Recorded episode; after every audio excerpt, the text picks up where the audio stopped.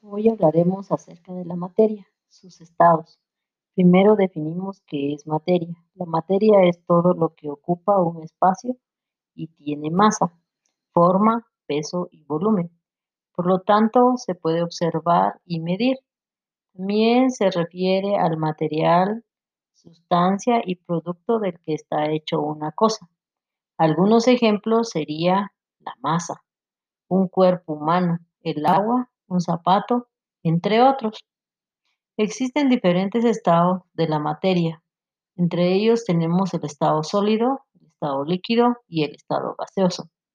¿Qué es el estado sólido?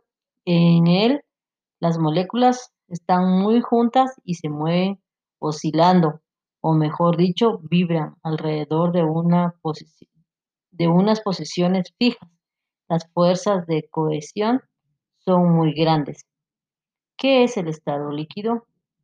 En él las moléculas están más separadas y se mueven de manera que puedan cambiar sus posiciones.